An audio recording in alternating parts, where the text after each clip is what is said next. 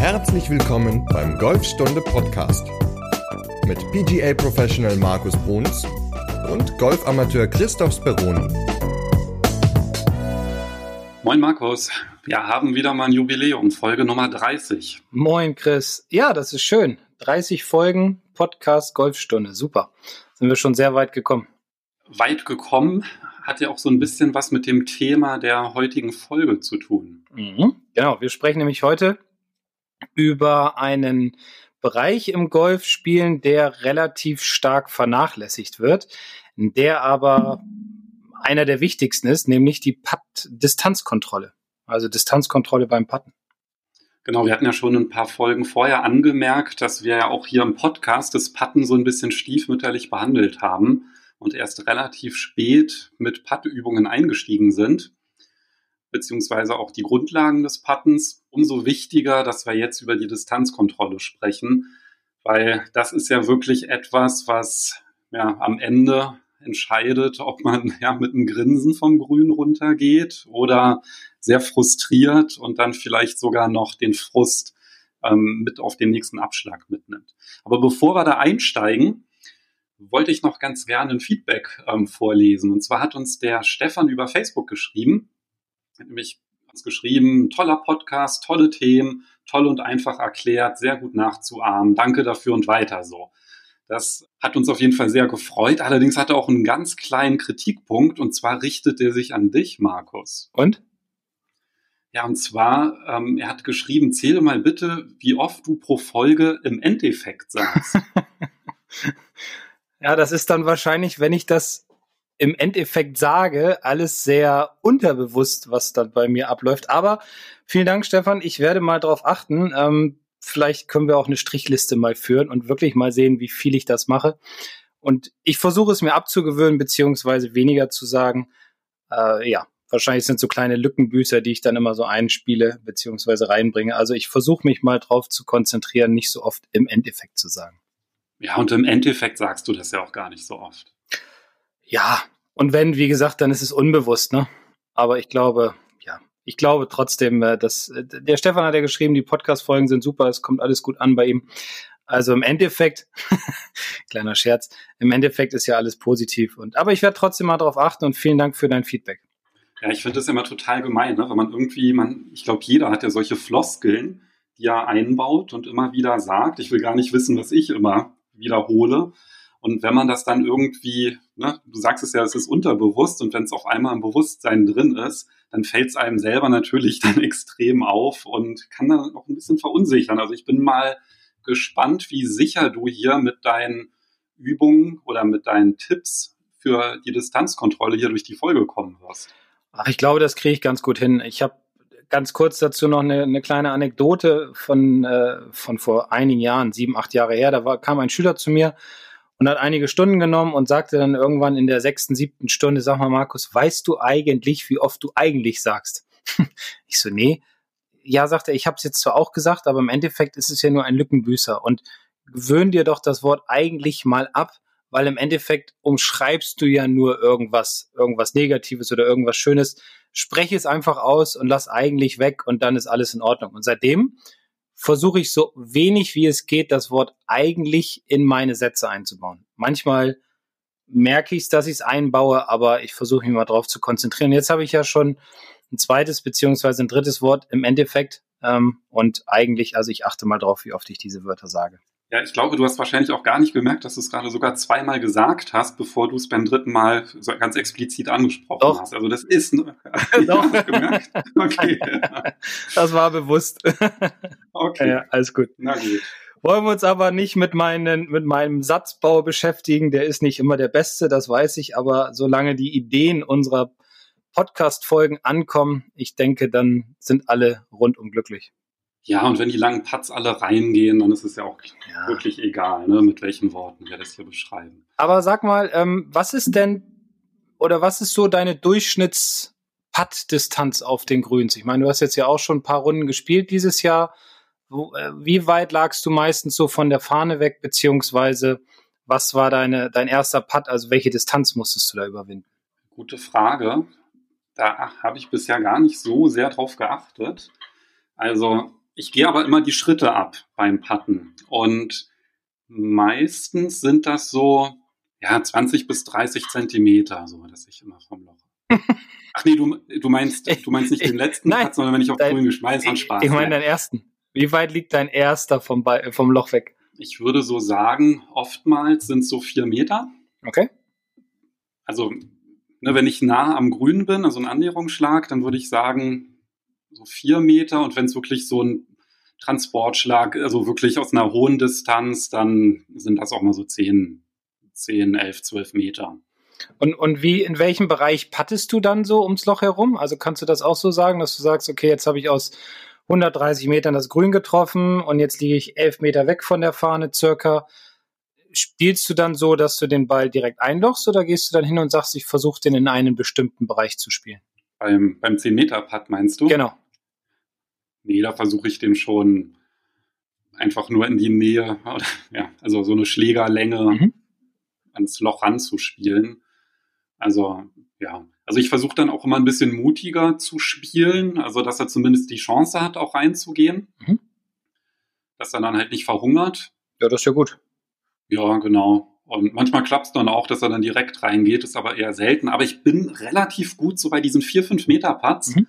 Das klappt öfter mal, dass dann auch mal, ja, dass ich dann noch das Paar rette oder ausnahmsweise mal einen Birdie spiele. Ja, du hattest letztens, wir hatten ja auch letztens mal telefoniert, ähm, außerhalb der Podcast-Folge, und da hattest du ja mal erzählt, wie du vor einer Turnierrunde auf dem Puttinggrün dein, dein Gefühl trainierst.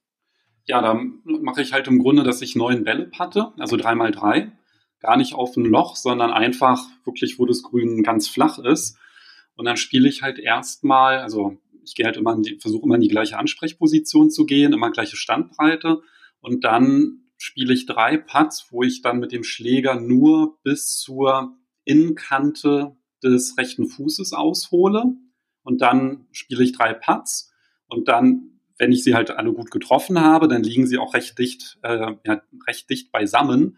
Dann gehe ich die Schritte ab und dann wiederhole ich das gleiche nochmal mit drei Bällen, mache aber bis zur Außenkante des rechten Fußes und gehe dann wieder die Schritte ab und dann mache ich den letzten Durchgang, wo ich dann halt so weit aushole, wie es halt gut geht, ja, ohne dass man ja, sich da irgendwie da verrenken muss und gehe dann auch noch mal die Schritte ab und dann ist es, dann weiß ich immer ungefähr, wie schnell die grün sind und dann ist es meistens so Innenkante sind dann so weiß ich drei bis vier Meter, Außenkante so fünf, sechs Meter und dieses ähm, entspannte Pendel nenne ich das.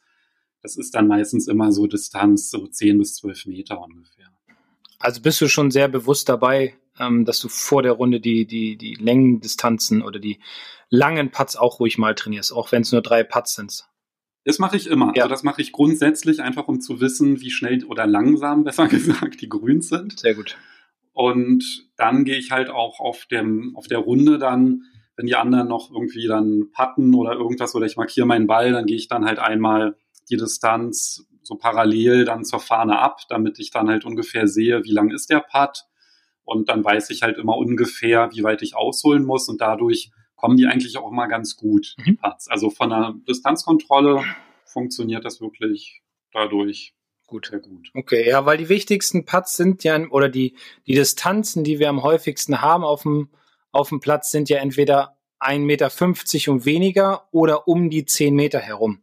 Also wie du ja auch schon gesagt hast, wenn du ja, einen guten Chip machst, dann liegst du relativ nah dran oder einen guten Pitch. Und wenn du aber von weiter weg schlägst ins Grün, dann hast du halt immer so 10, 11, 12 Meter, manchmal vielleicht auch ein bisschen weniger zur Fahne. Und ich sag mal so, von 10, 11 Metern sollte man schon in der Lage sein, die Bälle innerhalb von einem Meter an das Loch heranspielen zu können, damit man dann im, damit man dann den Ball, also im Grunde mit dem Zweipad dann einlocht, so, weil das ist ja das Ziel, was wir haben, dass wir, wenn wir auf dem Grün liegen, immer mit dem Zweipad vom Grün gehen. Und ich habe da mal vier Übungen rausgesucht, die, glaube ich, jedem Golfer helfen, sein, seine Puttquote zu verbessern, beziehungsweise auch seine Längenkontrolle zu verbessern. Ähm, und da geht es im Endeffekt, jetzt habe ich es gesagt. Ah, im Endeffekt habe ich gesagt. Und da geht es darum. Ich glaube, das fällt aber auch nur dem Stefan auf. Also da würde ich mir jetzt gar nicht so Okay. also da geht es darum, bei diesen, bei diesen vier Übungen, dass man ja, ein Gefühl für die Länge bekommt, dass man nicht vor einer Runde diese Übung unbedingt trainiert, kann man natürlich auch machen, wenn man es möchte, fände ich super. Aber dass man auch in das, sein regelmäßiges Training auf der Driving Range immer eine von diesen Übungen einbaut. Und man braucht dafür vielleicht 15, 20 Minuten. Man nimmt sich eine dieser Übungen vor und alles, was man dafür braucht, sind Tees oder Ballmarker oder beides. Ja, natürlich auch drei Bälle ungefähr und, und ein Putter logischerweise. Aber das sind eigentlich so die Gegenstände, die man braucht, um Distanzkontrolle ganz gut trainieren zu können. Also keine Ausreden. Trainingszubehör ist immer mit dabei. Trainingszubehör ist immer mit dabei und ich sag mal 15, 20 Minuten sollte man auf jeden Fall in das Patten pro Trainingseinheit verwenden, damit man dann ein Gefühl bekommt für die Grüns oder für seine Grüns auf dem Heimatplatz. Ähm, das kann man natürlich auch machen, wenn man mal auf einem anderen Platz spielt, vor einer Runde sich diese 15 Minuten Zeit nehmen und eine von diesen Übungen machen. Ich bin fest davon überzeugt, wenn man diese Übung in sein tägliches, was heißt tägliches, oder in sein, seine Routine, in sein Training mit einbaut, dass man am Ende einer Runde mit weniger als 36 Putts vom Platz geht. Und 36 Putts ist ja immer so eine, so eine gewisse Deadline, weil wir sagen, bei 18 noch zwei Putts pro Look grün. Natürlich macht man noch mal ein Putt, wenn man näher dran ist, aber dass man zumindest es schafft, mit keinem Dreipad vom Grün zu gehen oder vom Platz zu gehen. Ja, ich hatte bei der letzten Turnierrunde, da meinte der ähm, eine Flightpartner, also ich kannte den halt, ähm, also wir kannten uns alle zu viert in dem Flight und der meinte dann halt, dass wir ähm, so spielen, dass der Letzte, der mit einem Dreipad vom Grün geht, der muss eine Runde schmeißen für alle. Und da lag dann halt auf jeden Fall dann auch sehr der Fokus ähm, beim Patten. Und ja, war auf jeden Fall dann auch nochmal ganz schön, das so ein bisschen bewusster nochmal wahrzunehmen und ist vielleicht auch mal so eine ganz gute Übung, wenn man halt mit Freunden unterwegs ist. Ja, so ein, so ein kleiner Zock am Rande, ne? Genau. Erhöht, äh, erhöht die Konzentration, äh, hilft natürlich auch wirklich sich auf das Geschehen zu fokussieren, auf die Länge zu fokussieren, sich Zeit zu lassen bei dem jeweiligen Putt und, und nicht einfach hinzugehen und sagen, ja, ich mache den mal eben oder so, sondern wirklich auch die langen Putts konzentriert ans Loch spielen und ja, aber ich denke, wir sollten mal über diese vier Übungen sprechen, die ich mir überlegt habe, die, glaube ich, jedem Golfer ganz gut helfen werden. Ja, gerne. Was wäre denn die Nummer eins? Naja, starten sollte man immer mit einem guten Impact, also einem guten Ballkontakt. Und da hatten wir in der, einer vorherigen Folge, wo wir über das Patten schon gesprochen haben, hatte ich die Übung schon mit eingebaut, aber ich finde sie eine der besten Übungen und eine auch meiner Lieblingsübungen, und zwar ein Drill mit zwei Tees. Das heißt, man steckt sich einfach irgendwo ins Grün, am besten auf einer geraden Fläche, zwei Tees, zielt in Richtung der Grünkante erstmal und stellt seinen Putter so hin, dass diese Tees links und rechts ungefähr maximal zwei Zentimeter Platz haben. Und dann macht man erstmal ein paar Schwünge durch diese beiden Tees hindurch, ähm, versucht dabei natürlich die Tees nicht zu treffen, denn sobald man eins dieser beiden Tees trifft, würde das natürlich eine Auswirkung auf den Impact haben, also auf den Ballkontakt, wodurch der Ball am Ende auch an Länge verliert, weil wenn ich ihn an der Hacke oder an der Spitze der Schlagfläche treffe, verliert ein Golfball logischerweise auch an Länge. Dementsprechend kriege ich darüber ein ganz gutes Feedback und werde auch meine Bewegung darauf einstellen können, immer ziemlich neutral so eine leichte In-In-Bewegung beim Putten haben, zu haben, um einfach einen guten Ballkontakt zu erreichen. Also die Übung ist relativ simpel. Also eine absolute Grundlagenübung, die aber, ja, wir hatten ja neulich schon drüber gesprochen, es ist halt auch immer wieder wichtig, die Grundlagen nochmal aufzufrischen genau. und die auch zu kontrollieren. Und das ist ja halt wirklich was, ne, wenn man nicht mittig trifft und die Bälle sind dann unterschiedlich lang, dann kann man halt auch wirklich dann auf einmal auf eine Runde sein Selbstvertrauen verlieren, weil man halt denkt, man hat sein Gefühl verloren für die Dosierung der Putts. Mhm. Also das ist auf jeden Fall eine Übung, ja, die einfach mit dazugehört. Mhm. Und da wir über die auch schon mal gesprochen haben und wir sogar ein Video dazu haben, das ich auch in die Podcast-Beschreibung packen werde, können wir, glaube ich, direkt zur Übung Nummer zwei übergehen, oder? Ja, Wunderbar. Dann kann jeder die Übung sich nochmal anschauen. Ja, Übung Nummer zwei ist ein bisschen, ja, nicht schwieriger. Man braucht einfach unterschiedliche farbige Tees. Also, und dann ist die Übung relativ simpel. Ich persönlich finde die Übung ziemlich cool, um einfach am Rhythmus arbeiten zu können. Und zwar, ich versuche sie mal so einfach wie möglich zu erklären. Man hat als Beispiel, man hat ein weißes Tee, zwei rote Tees, zwei blaue Tees und zwei grüne Tees von mir aus. Und das weiße Tee steckt man irgendwo auf dem Grün hin, dass man nach Möglichkeit eine relativ gerade Fläche hat. Ähm, daran positioniert man dann seinen Ball. Also ist das im Grunde das Start-Tee. Dann nimmt man zum Beispiel die zwei roten Tees und steckt diese eine Schlägerkopflänge links und rechts von dem weißen Tee ins Grün. Dann nimmt man die zwei blauen, macht wieder eine Schlägerkopflänge von dem roten jeweils nach rechts und nach links. Und dann nimmt man die zwei grünen Tees und macht genau dasselbe. Also von den beiden blauen dann halt eine Schlägerkopflänge nach rechts und nach links die äh, grünen Tees stecken. So, und dann nimmt man sich drei Bälle und pattet erstmal diese drei Bälle, die, die legen wir an, an, an, den, an das weiße Tee und dann ausholen bis zum ersten roten und durchschwingen bis zum zweiten roten. Also, dass man im Endeffekt darüber einen gewissen Rhythmus erreicht. Dann sollten nach Möglichkeit alle drei Bälle an derselben Stelle liegen oder in einem relativ nahen Umkreis. Natürlich geht das nicht hundertprozentig, weil man mal einen Tick mehr ausholt, mal einen Tick mehr durchschwingt, mal ein bisschen weniger ausholt, ein bisschen weniger, äh, mehr durchschwingt. Aber so kriegt man, glaube ich, ein ganz gutes Gefühl in den Körper, um verschiedene Distanzen trainieren zu können. Wenn man das geschafft hat, dann nimmt man wieder seine drei Bälle, markiert vielleicht den Punkt, wo die ersten drei gelegen haben mit einer Münze oder so, damit man, wenn man jetzt von, von dem weißen Tee wieder pattet und holt aus bis zu den beiden blauen oder bis zum blauen und schwingt durch bis zu dem anderen blauen, dass man dann im Endeffekt sieht, okay, wenn ich blau-blau mache, rollen die Bälle doppelt so weit wie bei den roten Tees. Und wenn ich dann von grün zu grün schwinge, rollen sie dann nochmal doppelt so weit, wie als wenn ich von blau zu blau geschwungen habe. Also ich hoffe, es hat jetzt jeder verstanden. Es waren so viele Farben. Ähm, aber ich glaube, das ist eine ganz coole Übung, um einfach einen gewissen Rhythmus reinzukriegen in den Körper, um ein Gefühl für Distanzen zu erreichen und eine Gleichmäßigkeit im Schwung zu bekommen. Im Grunde hast du da ja die zwei Trainingseffekte. Zum einen, dass du genauso weit durchschwingst, wie du ausgeholt hast. Mhm. Und das andere, was du ja gerade angesprochen hast, ja, dieses Gefühl für die unterschiedlichen Distanzen zu bekommen. Und das ist ja so ähnlich wie das, was ich immer am Anfang mache, mit der Innenkante Fuß, Außenkante Fuß. Ja.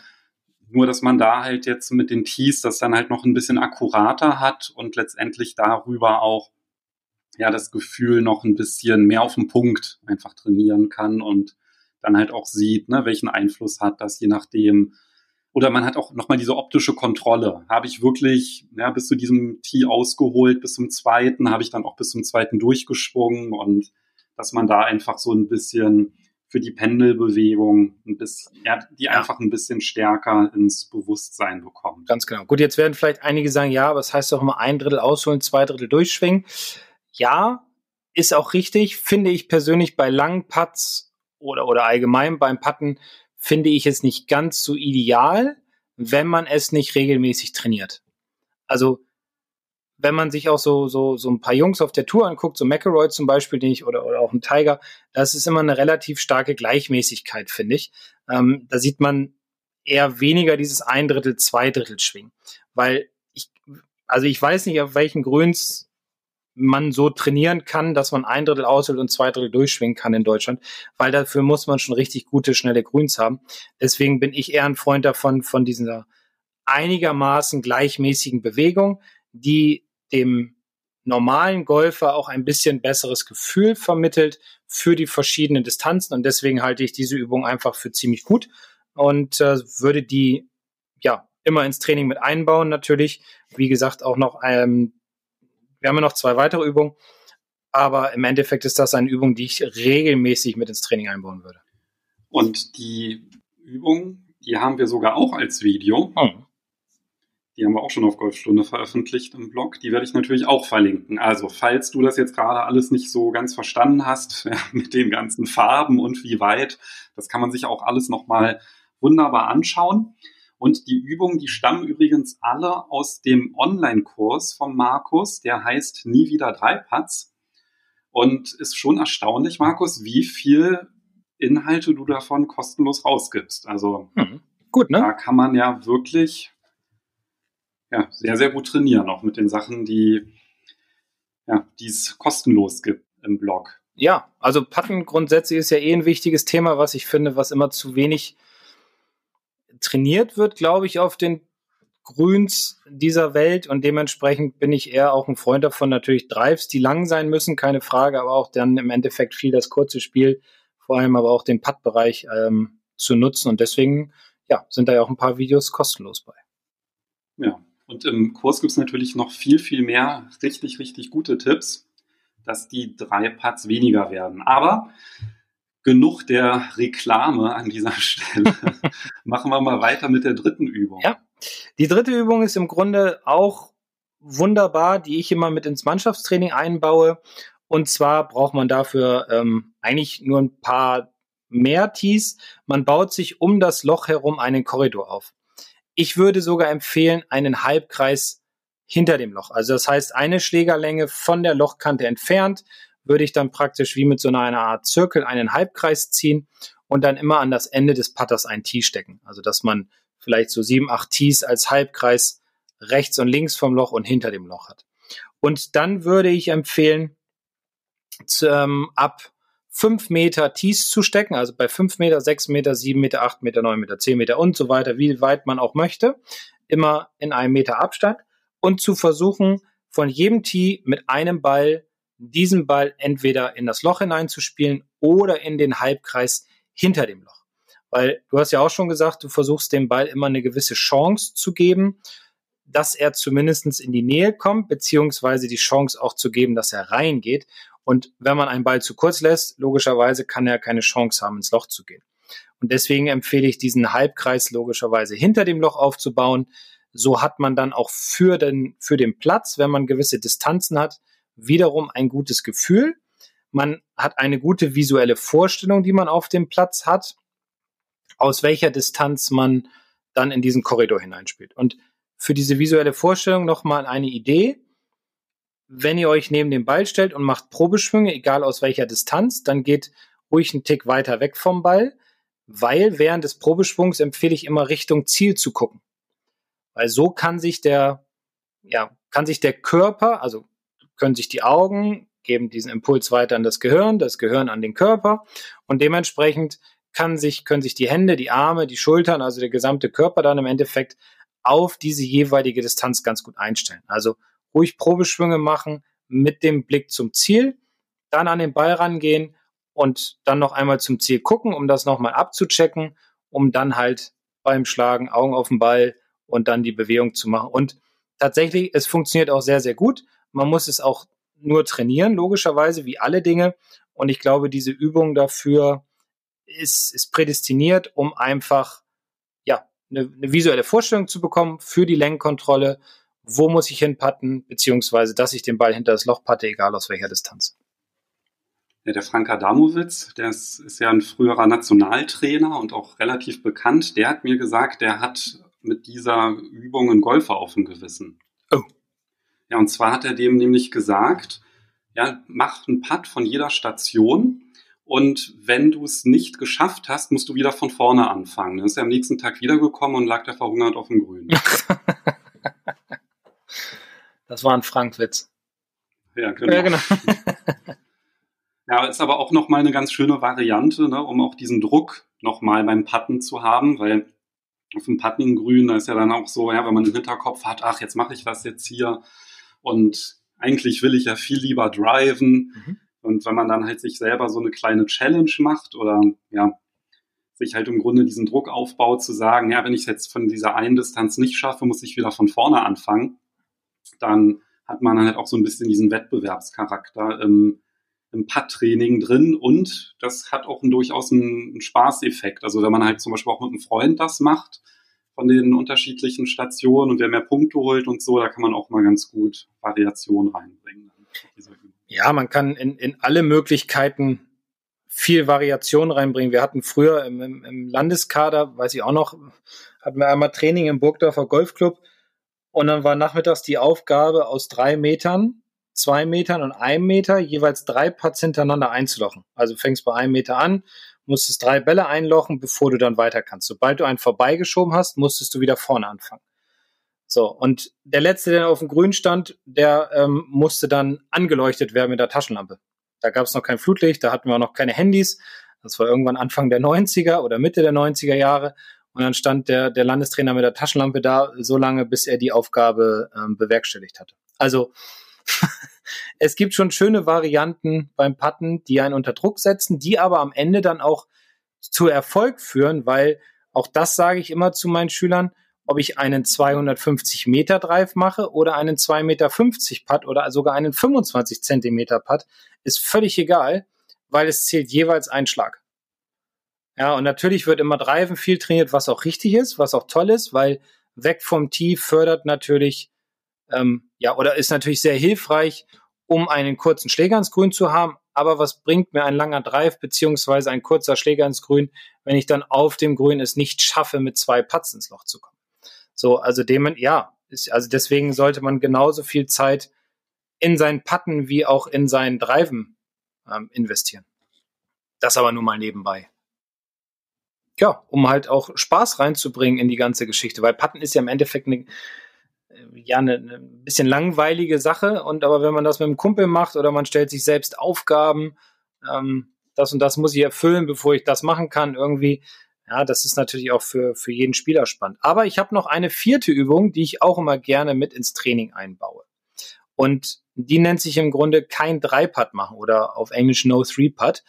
Ähm, da macht man folgendes man sucht sich ein Loch auf dem Grün und geht von dem Loch ungefähr zehn bis zwölf große Schritte weg. Legt dann einen Ball hin und geht von und macht von dort an mit dem Ziel, mit zwei Putts einzulochen, immer seine volle Routine. Also so, wie man das auf dem Platz auch machen würde. Ich lege meinen Ball bei zehn großen Schritten hin, mache meine Routine, richte den Ball aus, mache meine Probeschwünge, gucke mir an, wie der Break ist, überlege, okay, links, rechts, rechts, links, stelle mir meinen Halbkreis hinterm Loch vor, vielleicht geht es auch ein bisschen bergauf oder bergab, passe meine Probeschwünge dann natürlich an den Schwung im Endeffekt an, schaue zum Loch hin und dann versuche ich meinen ersten Putt so nah wie möglich an das Loch zu spielen, am besten natürlich rein, beziehungsweise in diesen ja, ein Meter Kreis, Halbkreis hinterm Loch, um dann von dort mit einem sicheren zweiten Putt dann einzulochen. Aber auch hier ganz wichtig, auch beim zweiten Putt bitte die volle Routine ausführen, weil auch das hilft wieder, um auf dem Platz jedes Mal dieselbe Routine zu machen, beziehungsweise jedes Mal denselben Ablauf, um dann dort auch ein gutes Ergebnis spielen zu können. Also auch Ball markieren, ja. ausrichten, also wie man das einfach auf dem Platz auch machen würde. Und da kann man ja halt im Grunde auf dem Putting Green einfach mal eine neun Loch-Runde spielen. Und ja, damit seine Routine ein bisschen verinnerlichen und dann letztendlich auch kontrollieren, wie gut man wirklich die Distanzkontrolle drauf hat. Ne? Das ist ja immer noch mal ein bisschen was anderes, wenn man da, weiß ich, drei Bälle hintereinander spielt, gleiche Richtung, dann sieht man das Break, sondern halt wirklich einfach mal die Putts zu simulieren, wie sie auf der Runde sind und damit dann auch situativ zu trainieren. Also jetzt nicht die ja, so ein Techniktraining, wie zum Beispiel bei der ersten Übung ne, mit den zwei Tees, wo man halt so versucht, einfach eine bestimmte Bewegung zu kontrollieren und zu wiederholen, sondern halt wirklich ja, auf dem Grün so eine Situation zu haben, wie man sie vielleicht auch auf dem Platz dann wiederfindet. Und da ist es natürlich dann halt auch wichtig, ja auch zum Beispiel dann die Schritte dann abzugehen, ja, und hinter den Ball nochmal das Grün zu lesen, den Ball zu markieren, den auszurichten. Und ja, vielleicht kannst du ja nochmal diesen Tipp mit dem Ausrichten des Balles wiederholen, weil den finde ich auch extrem wertvoll, gerade bei, also bei kurzen Putts ja sowieso, mhm. aber auch bei den Distanzputts finde ich das sehr, sehr hilfreich, weil man sehr viel mehr Sicherheit bekommt. Gerne, aber noch eine kurze Sache zu der vierten Übung. Ähm, bitte nicht immer aus derselben Distanz von demselben Punkt aus auf das gleiche Loch patten, sondern die Löcher vielleicht variieren oder die Distanzen variieren oder die Richtung variieren, sondern das ist im Endeffekt genauso, wie du ja auch schon gesagt hast, jetzt habe ich schon wieder gesagt, wie auf dem Platz dann halt ist, dass man immer aus unterschiedlichen Distanzen pattet. Ähm, Ausrichten des Balles, ja, finde ich äh, eigentlich eine coole Sache, weil es sieht man immer häufiger auch auf der Tour, dass die Jungs einfach den Ball mit einem Strich auf dem Ball in die Richtung ausrichten, wo sie hinpatten wollen. Das muss dann nicht immer das Loch sein, sondern das ist dann meistens der sogenannte Breakpunkt. Also dahin richten Sie den Ball aus mit der Linie auf dem Ball, wo der Ball dann im Endeffekt brechen soll, beziehungsweise wo sie neben dem Loch links oder rechts oder aufs Loch, wie auch immer, anhalten. Man kann das dann auch noch mal ganz gut kontrollieren, indem man sich hinter dem Ball hockt oder wenn man es mit den Knien hat, kann man sich natürlich auch hinstellen, so dass der Ball in der Körpermitte ist und dann legt man seinen Schaft über den Strich auf dem Ball und macht sein eines Auge zu. Das heißt, man das rechte, also bei mir ist es das rechte, ist mein starkes Auge und das ist offen und dadurch, dass ich dann mit dem rechten Auge durch den Schaft durchgucke, sehe ich praktisch die Verlängerung des Schafts irgendwo links oder rechts vom Loch und kann dann sicher sein, dass ich dahin patten will, weil ich so auch meinen Ball ausgerichtet habe. War das verständlich? Ich glaube ja. Ja. Okay. ich glaube schon. Gut. Genau, das bringt einfach unglaublich viel Sicherheit, wenn man dann, wenn man am Ball steht, nicht irgendwie nochmal so Zweifel hat, ne? Weil gerade bei so einem langen Putt, wenn man dann nochmal Richtung Ziel guckt, das kann ja dann auch mal optisch so ein bisschen täuschen, gerade mit dem Break, ja, dass man dann doch nochmal unsicher ist, ja, wirklich dahin und ja, wenn man einfach vorher den Ball ausgerichtet hat, dann kann man da einfach einen Haken mental dran machen. Genau. Dann weiß man, das ist erledigt, ich habe das gemacht, ich habe mein Bestes gegeben, um die Linie zu lesen, ich habe den Ball sogar ausgerichtet auf diesen Punkt, habe das kontrolliert und das kann man halt auch wunderbar machen, während andere patten oder ja, ihre Routine machen und da verliert man dann am, am Ende halt auch wirklich nicht Zeit dabei. Also wenn man da jetzt irgendwie so Sorgen hat, um Gottes Willen, wenn ich da halt immer meinen Ball da hin und her mache, das kann man halt auch ganz gut machen, wenn man noch gar nicht an der Reihe ist. Ja, und es wird auch kein stören, solange man nicht in dem Blickfeld des Mitspielers ist oder äh, direkt daneben steht oder so. Also das ist etwas, was, was immer ideal ist, um einfach ein Gefühl zu bekommen und ein Selbstvertrauen zu erhalten. Wo will ich eigentlich hinpatten, beziehungsweise liegt mein Ball richtig? Also mir hilft, mir persönlich hilft es sehr, sehr gut. Den meisten auch. Einige sagen, nee, mit Linie komme ich nicht so klar. Okay, muss man akzeptieren, ist auch völlig in Ordnung, weil jeder muss so sein, sein Ding finden, sage ich mal ich finde es cool, mit Linie zu putten, weil es gibt mir persönlich eine ganze Menge Selbstvertrauen, dass ich mich richtig ausgerichtet habe. Und von hinter an dem Ball sieht es ja immer noch ein bisschen anders aus, als wenn man neben dem Ball steht. Ja, das stimmt. Und selbst wenn man hinter den Ball geht und sich so einen Punkt merkt, dann gerade da fällt es dann auch manchmal, ist man auch noch mal unsicher im Moment, war das jetzt wirklich dieser braune Grashalm, den ich mhm. da gerade fixiert habe, oder war das jetzt ein anderer Punkt, ja, weil das Licht dann aus einem anderen Winkel kommt. Das kann dann halt manchmal irritieren und da bin ich auch ein ganz großer Freund von, einfach um mit mir Sicherheit den Ball dann zu packen. Und auch bitte Bälle markieren, die bei einem Meter liegen oder sogar ein bisschen näher dran sind. Ja, das sind auch wichtige Putts und da mal eben hingehen und sagen, ich mache den mal eben fertig, führt meistens dazu, dass man dann nicht fertig ist, weil man dann noch einen Putt machen muss. Also da hat man dann wieder einen Putt verschenkt. Deswegen auch die markieren und in Ruhe das Ganze dann analysieren und den Putt mit Sicherheit reinmachen. Genau, also den jeden Putt mit der gleichen Sorgfalt spielen. Ja. Und das ist ja im Grunde auch das, was du mit der, der vierten Übung war das, genau, ähm, keine drei Putts genau. beschrieben hast, dass man da wirklich die Runde ähm, simuliert, immer unterschiedliche Stellen nimmt und dann halt wirklich jeden Putt mit der gleichen Routine durchführt und ja, ist eigentlich eine sehr kurze, aber effektive Trainingseinheit, die man damit gestalten kann. Was würdest du sagen, wie lange sollte, wie viel Zeit sollte man auf dem Grün so verbringen mit den Übungen? Ja, wie ich ja am Anfang schon sagte, also 15, 20 Minuten wären ideal, jedes Mal. Und es ist vielleicht am Anfang ein bisschen langwierig, also man denkt, die Zeit dauert lange oder diese Übungen dauern lange, aber nach einer gewissen ja, Zeit wird man sich eingespielt haben auf diese Übung und wird dann auch mit mehr Freude rangehen, wird das Ganze vielleicht auch als eine kleine Drucksituation sehen, dass man sich selbst eine Aufgabe stellt und vor allem, was man feststellen wird, dass man wesentlich weniger Putts auf dem Platz braucht. Und man kann ja auch mal ein paar Runden spielen, ohne vorher zu putten oder ohne äh, Putt-Training. Und dann spielt man mal ein paar Runden mit Putt-Training sozusagen. Also, dass man mal so eine Analyse macht. Und da bin ich mir ziemlich sicher, mit Putt-Training ist es wie in allen Dingen, wird sich das Spiel um einiges verbessern. Und wenn ich die meisten meiner Schüler frage, ja, wo liegt denn das Problem? Warum hast du denn so viele Schläge gemacht? Dann sind viele nicht ganz ehrlich, ja, weil sie sagen, ja, ich habe da mal einen weggehauen und so. Aber viele sagen auch, naja, ich habe irgendwie 42 oder 43 Putts gebraucht und ja, ich weiß, ich müsste das eigentlich trainieren. Ich so, ja, warum machst du es nicht? Ja, weil es mir zu langweilig ist. Und ich finde, diese vier Übungen sind Übungen, die jedem helfen, die auch Spaß machen, die man, ja, so zum Beispiel die Übung drei in den Korridorpatten kann man ja auch mit dem Kumpel machen. Wer schafft, mit einem Putt in diesen Halbkreis zu spielen oder wer schafft die wenigsten äh, zwei, äh, drei Putts bei dieser, bei der Übung Nummer vier äh, auf neun Loch und kann dann um Bierchen spielen oder was auch immer und das erhöht den Druck beziehungsweise trainiert auch unheimlich das Gefühl.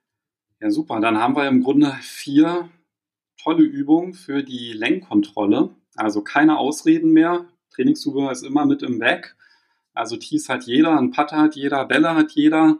Da gibt es keine Ausreden mehr. Und am Ende wird man belohnt, wie du es gesagt hast. Ne? Denn es gibt ja nichts Schöneres, als wenn man ja kein Dreipad spielt, vielleicht sogar ein paar Bälle direkt reinspielt und das macht sich dann schon auf der Scorekarte bemerkbar, wenn man einfach auf ja, jeder Bahn einen Putt spart, sind das ja schon Welten. Auf jeden Fall. Überleg mal, du sparst, sagen wir mal, du hättest in der letzten Turnierrunde über 18 Loch neun drei Putts gemacht, du würdest dann in der nächsten Runde neun, neun Schläge sparen, weil du nur zwei Putts machst. Überleg mal, ne, wie sich das auf dein Handicap auswirken würde. Das ist Wahnsinn. Klar, müssen die anderen Schläge genauso sein oder ähnlich sein wie in der Runde mit den drei Putts, aber ja, vielleicht ist es ja so. Wahrscheinlich würde es dann dazu führen, dass man auf ähm, Bahn nach Bahn 7 anfängt zu zählen und denkt, um Gottes Willen, ich bin ja so gut wie nie. und dann geht's und in die Hose. Ja, dann weiß ja, jeder, was dann passiert. Ja, also zu sehr verkrampft sollte man auch nicht rangehen. Wie gesagt, ich empfehle diese Übung. Ich würde es in mein Training mit einbauen. Ich baue diese Übung immer mit ins Mannschaftstraining ein. Wenn wir putten, auf jeden Fall werden immer zwei von diesen vier Übungen mit integriert. Und ja, sie machen Spaß und die Spieler bedanken sich am Ende. Das sind doch schöne Schlussworte. Und bevor wir die Folge hier schließen, ich habe jetzt mal gezählt. Also ah. wenn ich nicht mich, wenn ich mich beim Striche machen nicht verzählt habe, dann waren es elf Mal im Endeffekt. Echt? So viel? Ja, so viel waren es. Aber ich finde, ja, wir haben jetzt hier knapp, weiß ich, 40 ja, Minuten. 36 Minuten, ja. wenn man alle drei Minuten im Endeffekt sagt. Dann. Das ist mir, aber jetzt war ohne Flachs, wir sind, ist es zweimal aufgefallen und die anderen Male ist mir nicht aufgefallen. Aber trotzdem, Stefan, vielen Dank, dass du mich darauf hingewiesen hast. Ja, wie gesagt, es war alles unbewusst. Aber keine, keine böse Absicht. Nein, das, nein, nein, nein. Der Markus macht das nicht, Stefan, um dich zu nerven. Nein, auf keinen Fall. Okay, aber was viel, viel mehr nervt, sind Hooks. Genau. Ja, in der nächsten Folge, in Folge 31, wollen wir über den Hook sprechen, beziehungsweise darüber, wie man den Hook besiegen kann. Und auch da habe ich wieder vier Tipps, die, glaube ich, jedem Golfer helfen, beziehungsweise, ja, die, ja, die jedem Golfer halt helfen. Seid einfach gespannt. ja, klingt gut. Ja. Dann hören wir uns nächste Woche wieder. Genau. Also, macht's gut, bleibt gesund und munter und bis nächste Woche. Tschüss. Ciao.